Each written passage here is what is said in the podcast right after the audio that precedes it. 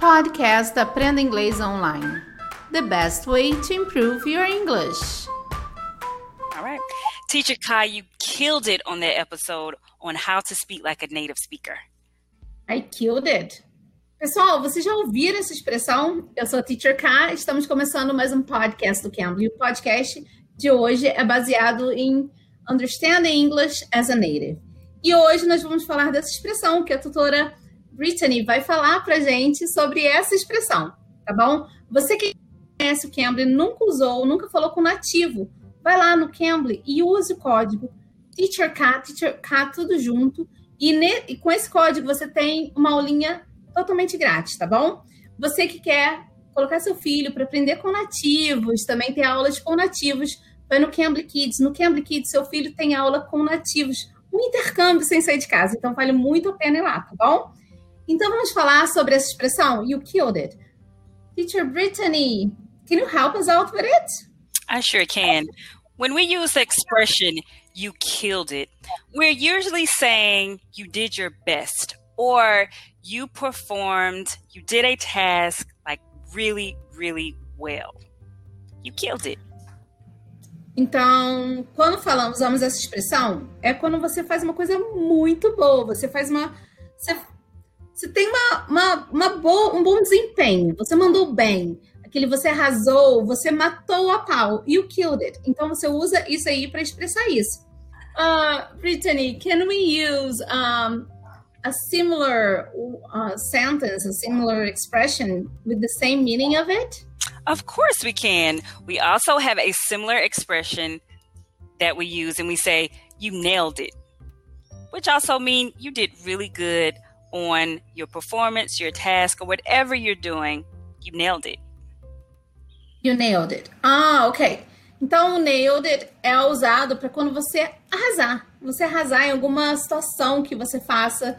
Então, você usa you nailed it. Então, pode ser para qualquer situação.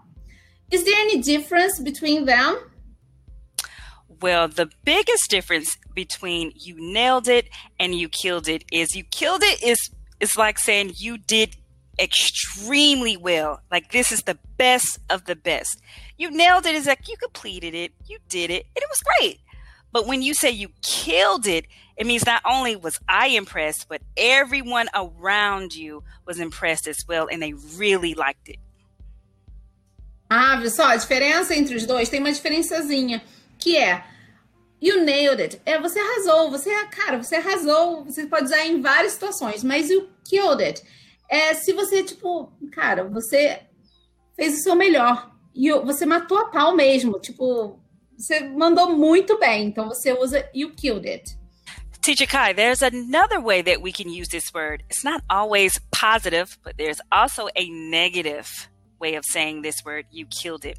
For example, if someone ruined the occasion or the moment, you're like, ah, you killed it. Like you just, it's really bad now.